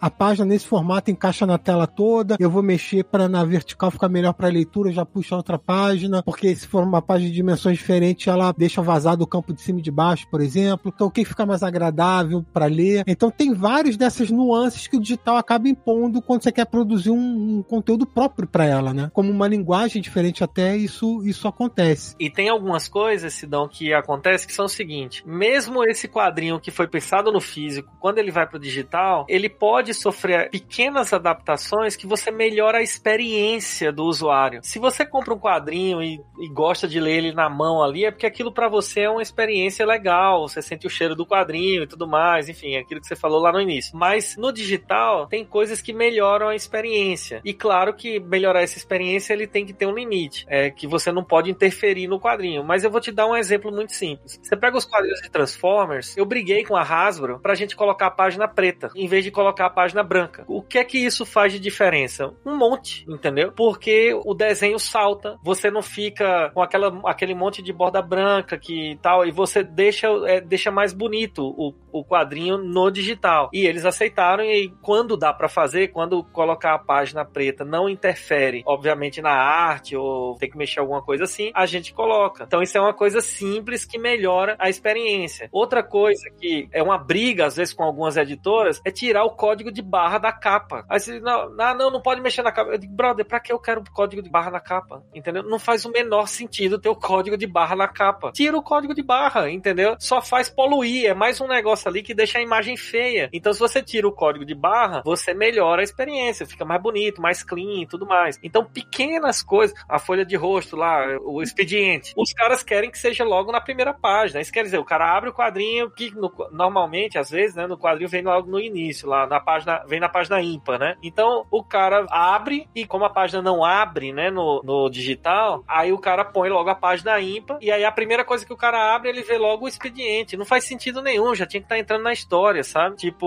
é, às vezes vem uma página preta, sei lá, o cara não imprimiu nada, vem uma página em branco, tanto no início e no final. Aí o cara não quer que tire a página em branco. Aí quer dizer, imagina você como leitor, você vai lá, abre o quadrinho, aí tem uma página em branco. Aí o cara e tá, deu pau aqui, aí ele sai. É, porque eu, eu perguntei porque assim, eu vejo muitos autores de quadrinhos que publicam, alguns usam aquele formato de revista virtual, de você virar, né?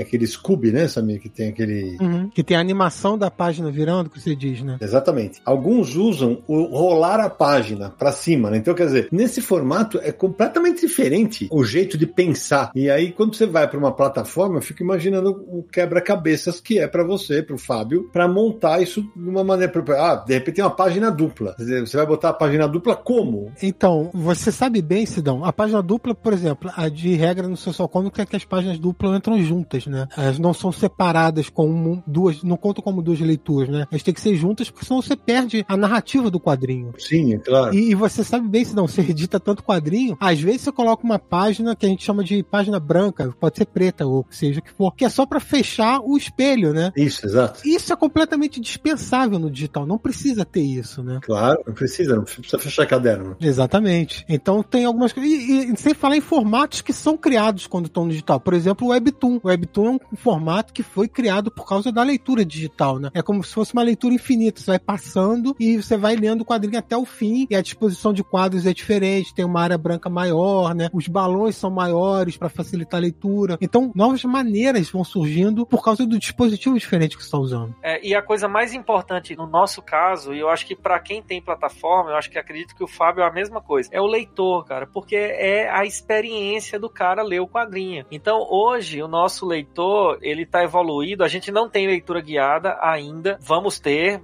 é, em breve, mas não é o foco porque a gente viu que não é isso que faria o cara assinar a plataforma, entendeu? Mas é um plus interessante. Porém, a gente se preocupou com outros formatos de leitura, por exemplo, a leitura vertical, o cara escolhe se ele quer ler na vertical, ele escolhe se ele quer ler no, no horizontal. A gente dá a possibilidade para o time editorial, o Sami sabe aí, de travar qual é a melhor leitura, porque se o cara mudar da vertical para horizontal, ele vai ferrar a experiência dele, então ele só lê, só pode ler na vertical. Então imagina o web tum, ele só pode ler na vertical. Ele foi feito para ler daquele jeito. Se o cara muda a orientação para ler na horizontal, ferrou, entendeu? Ele vai ter um, um troço horroroso. Aí o time editorial entra para ver essa, esse, esse nível de detalhe e dizer assim, pô, não, esse aqui só pode ser lido dessa forma. E tem outras formas, né? Tipo, o cara pode ter uma página inteira, ou ele pode ter uma página inteira rolando até embaixo, ou ele pode ter diversas páginas coladas, ele pode não ter a sensação da virada da página. Quando o cara vira a página, por exemplo, não sei se vocês percebem, ela faz como um snap, né? Ela puxa e tum, aí trava um pouquinho, aí puxa outro, trava um pouquinho. Esse é um formato. Tem gente que prefere deixar isso livre. O cara passa o dedão assim, a página vai até a última, entendeu? Sem parar. Então, esse tipo de experiência para o leitor é o que faz com que ele cada vez mais queira ler no digital. Essas são formas que a gente acha para tentar adaptar os quadrinhos que são físicos, que não são pensados para o digital, para o digital. Ô, Fábio, me fala uma coisa. É, eu tô vendo você, é, eles explicando, e eu queria que você também falasse do teu lado, mas eu imagino que, como o Samir falou há pouco, a questão tecnológica, você tem que ficar o tempo inteiro pensando em melhorar a tua plataforma, né? Essa questão da rolagem de página é muito importante. E no decorrer da vida da, da nossa plataforma, eu fui coletando feedback de alguns usuários, né, para ajudar na construção de, de uma plataforma melhor, de um leitor melhor, né, o que a gente chama de, de reader. E aí, hoje, a gente dá a opção do quadrinista ou editora cadastrar um webcomic. E aí, quando é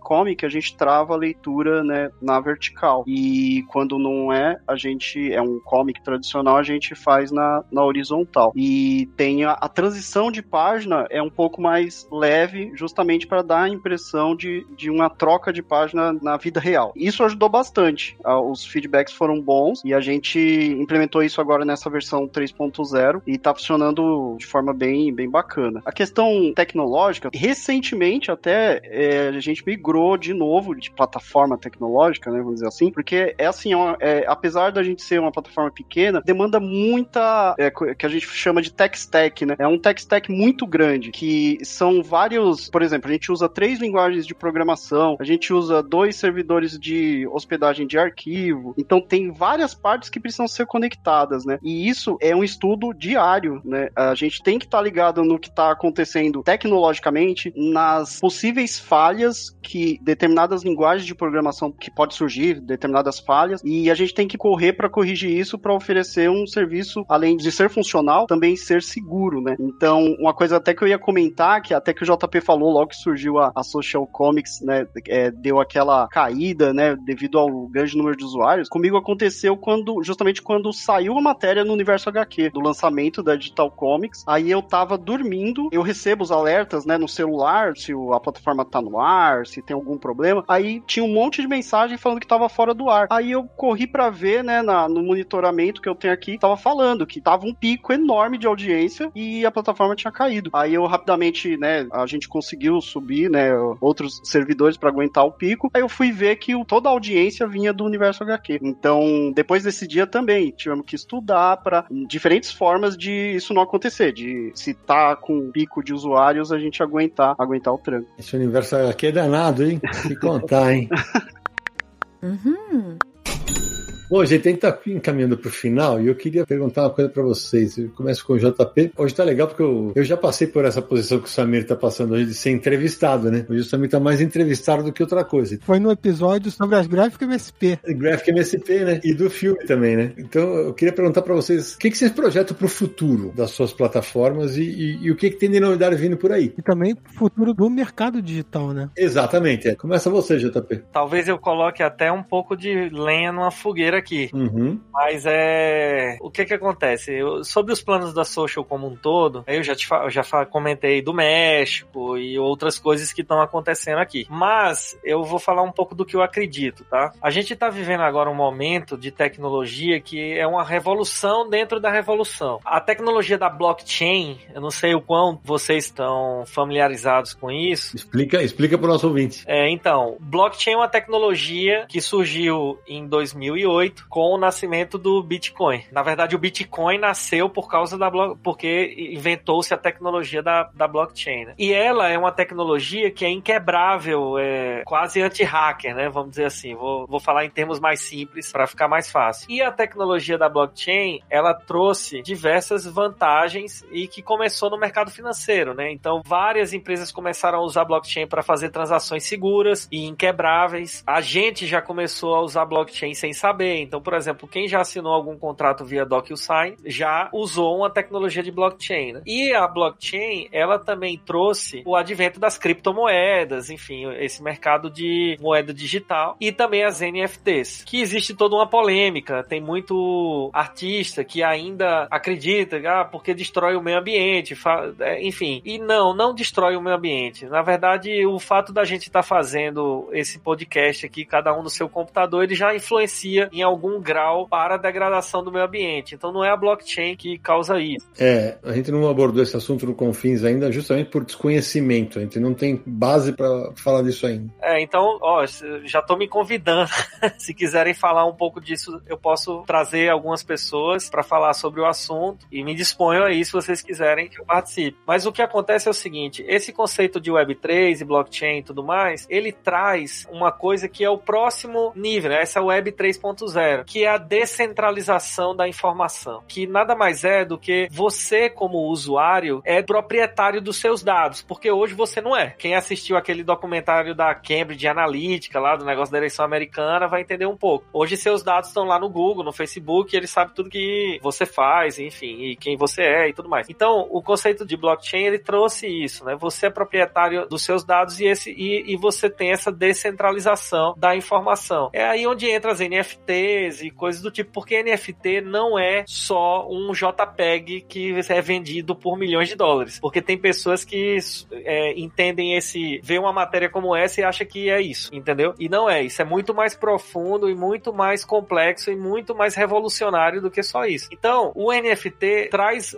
um pouco daquilo que eu comentei lá no início do podcast, que é ele traz uma propriedade para um arquivo digital. E esse é o próximo passo da Social Comics, né? A gente vai lançar muito em breve uma plataforma junto com a Eleven Dragons, né? A Eleven Dragons vai lançar uma plataforma que trabalha com NFTs e a gente vai lançar um formato de quadrinhos que a gente está chamando de BNFT, que é Book NFT, digitais. E qual é a grande vantagem? Para o usuário, a grande vantagem é que ele de fato é um arquivo único digital, é seu e você vende, você faz o que você quiser. Você lê onde você quiser e tudo mais. Então, as barreiras que tem hoje em qualquer plataforma digital, do Kindle ao, ao Social Comics, tá? Se o cara for lá e comprar no Social Comics um quadrinho digital, ele só pode ler lá, ele não tem mais o que fazer do que isso. Com o formato de NFT, esse quadrinho ele pode fazer o que ele quiser. Ele pode ler em qualquer outra plataforma e ele vai poder vender em qualquer lugar depois, porque é um arquivo único digital. Para os parceiros, fica fácil dele entender como funciona, porque o modelo é muito próximo ao modelo físico, né? Então ele tem um custo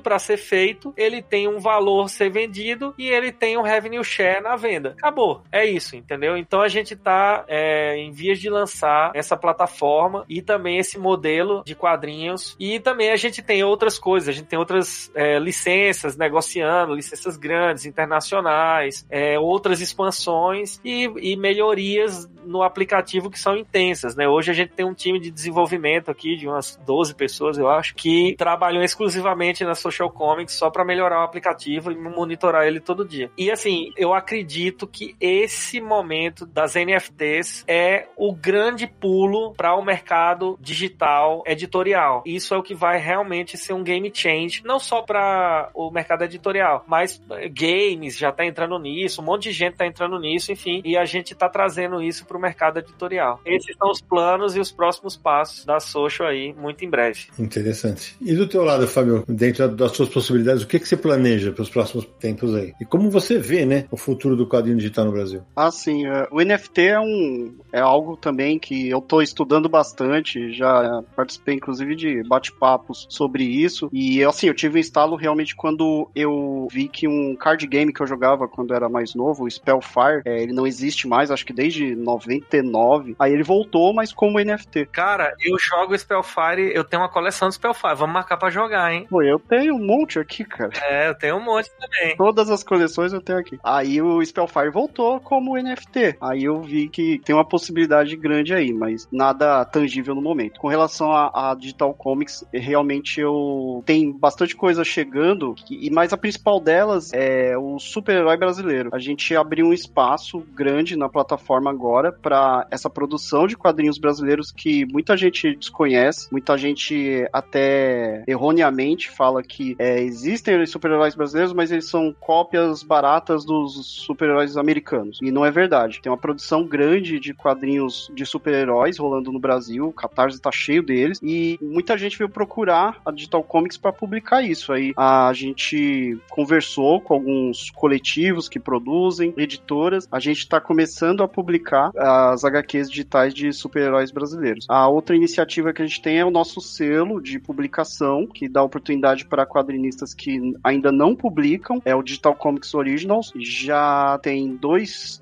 um mangá e um título de super-heróis sendo produzido, e agora, nesse mês de abril, já vai entrar um almanac produzido 100% para esse selo. Então, é, são coisas que o nosso público consome e que eu acredito que vai dar oportunidade e visibilidade para muitos artistas que não conseguem fazer sua publicação no impresso. Muito legal. Agora, Samir, no começo do programa eu brinquei que será que hoje a gente ia responder se o digital vai acabar com o, físico, o quadrinho físico? Quer se arriscar, não? Ah, eu acho que não, né? Eu acho que são duas formas que o futuro delas estão trabalhando lado a lado. Eu acho que a gente está muito acostumado a ver o mercado editorial com bancas e livrarias e comic shops, né? Pontos de vendas de produtos físicos. Eu acho que o mercado editorial ele vai se formar, vai continuar sendo um mercado editorial, mas com duas pernas, a perna física e a perna digital. As duas juntas formam o mercado editorial. Eu acho que esse é o futuro e é isso que as editoras deveriam ter em mente para seguir esse caminho, porque uma vai complementar a outra. E outra coisa, senão, a gente falou de várias plataformas aqui, a gente falou da Social Comics, da Digital Comics, citou Super Comics, falou de Comics Color, de Kindle, Marvel Unlimited, DC Universe Unlimited. Lembrar que também tem quadrinhos sendo vendidos no Google Books, Apple Books, tem a plataforma Tapas, né, que você também falou, é muito voltado para autores independentes, eles publicam lá. Na Europa, o Sérgio Codespot, que não está conosco hoje, mandou um áudio para a gente antes do programa, lembrando que tem a Isnio, que é uma plataforma que seria como social. É, aliás, eu falei o social o programa inteiro, o JP agora falou que é a social comics. É. E também tem a Digital Comics, então tem muitas espalhadas pelo planeta. No Japão, eu imagino que sejam próprias, eu não faço ideia. que mais? Não, eu queria só comentar que as redes sociais também são meios muito utilizados, principalmente para autores independentes, divulgarem e publicarem seus quadrinhos. E dependendo da rede social, muda a maneira que esse quadrinho é publicado.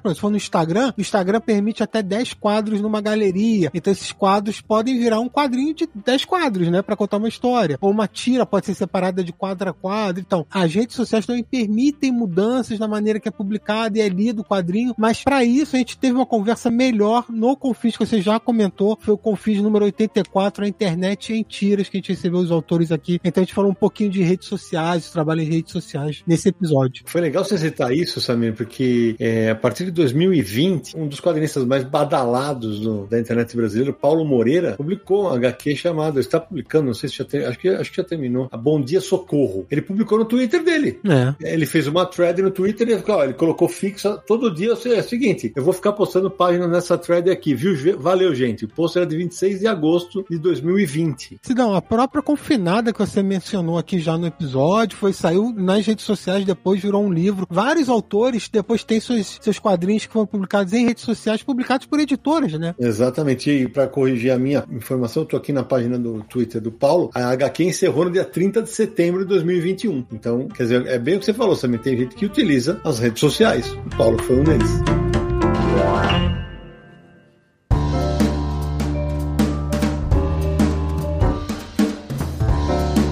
Ufa, Samina Neto, que papo bom, rapaz. Que papo bacana sobre o quadrinho digital. A gente tá devendo esse, esse assunto para os nossos ouvintes e finalmente saiu. Então, antes de terminar, Samina, das nossas despedidas, aqueles recados finais para quem quer apoiar o Confins do Universo, quem quer encontrar a gente nas redes sociais, como é que faz? Olha, a gente falando em ambientes digitais, o Universo HQ está no ambiente digital há 22 anos. Meu Deus! Então, ó, acesse lá podcast.universohq.com para ouvir todos os 150 três episódios. É coisa dessa, vai fazer uma bela maratona, tenho certeza. Também estamos em outras plataformas como o iTunes, Spotify e Deezer. Por lá você também encontra o Confins, pode assinar, pode seguir e vai receber todos os novos episódios. Mande e-mails pra gente com comentários, perguntas, considerações aí, críticas também e elogios, a gente agradece. Podcast arroba universohq.com e no WhatsApp DDD 11945835989. E siga tudo que acontece no universo dos quadrinhos no Universo HQ, né? universohq.com e nas redes sociais é só buscar Universo HQ no Facebook, no Twitter e no Instagram. E não deixe também de entrar lá no nosso canal no YouTube, dar um like nos vídeos, se inscrever no canal, ativar o sininho para receber as notificações de novos vídeos, youtube.com barra Universo HQ. Aliás, hein, Samir, esse ano aqui nós estamos bem de convidado, né? Todo ano a gente tá bem, mas caprichado, hein? Quando esse programa for ao ar, o Rashid já vai ter estado conosco. E, que legal. Quando esse programa for ao ar, o, o do estúdio também. É verdade, é verdade.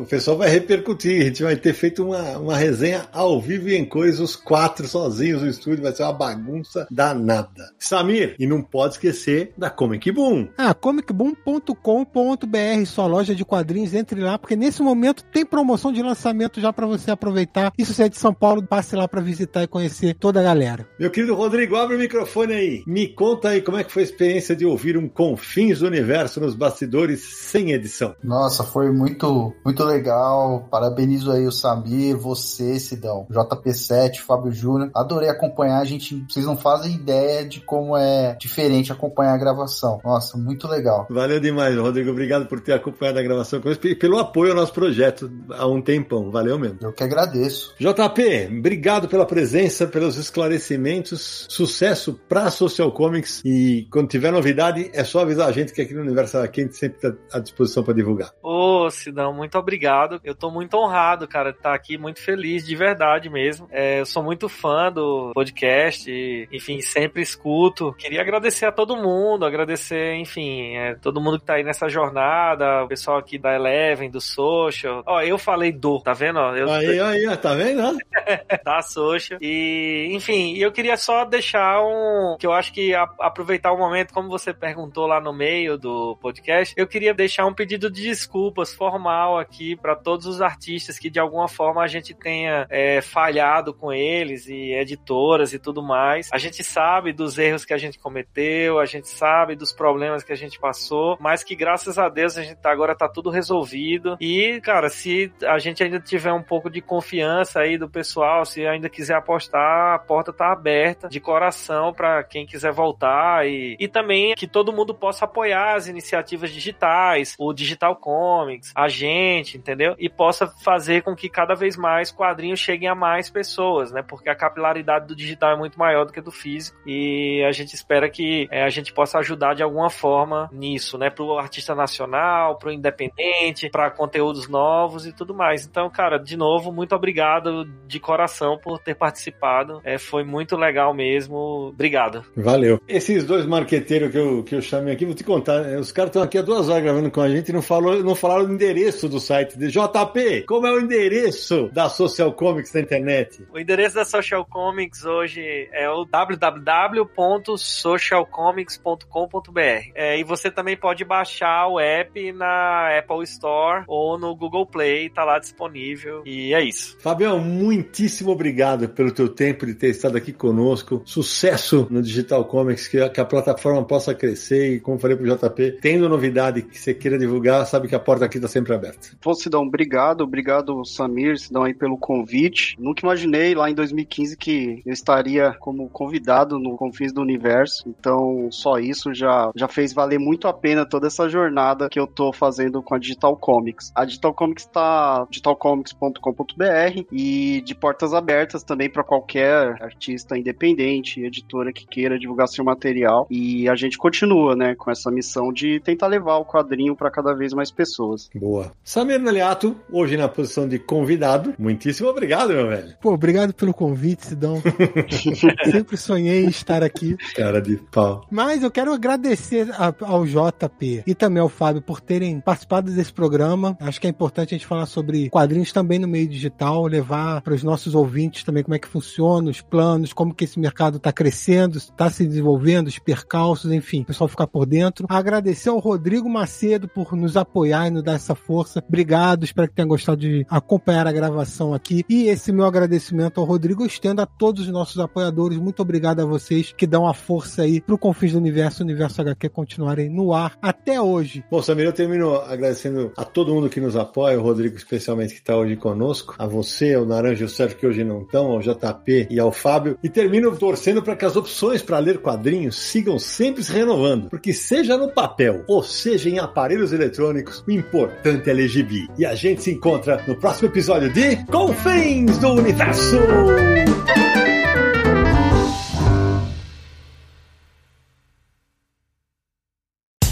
No dia mais claro ou na noite mais densa, você está deixando a nossa presença. Faça uma boa viagem de volta, mas não fique disperso. Nos encontraremos no próximo episódio de Confins do Universo.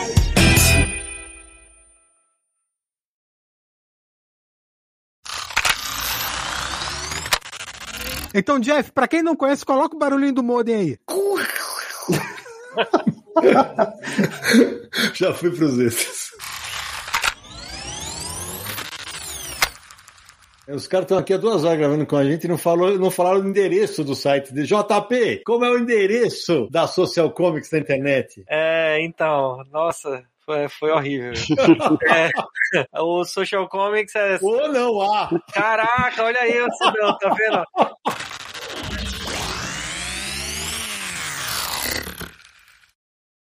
Este podcast foi editado por Radiofobia, podcast e multimídia.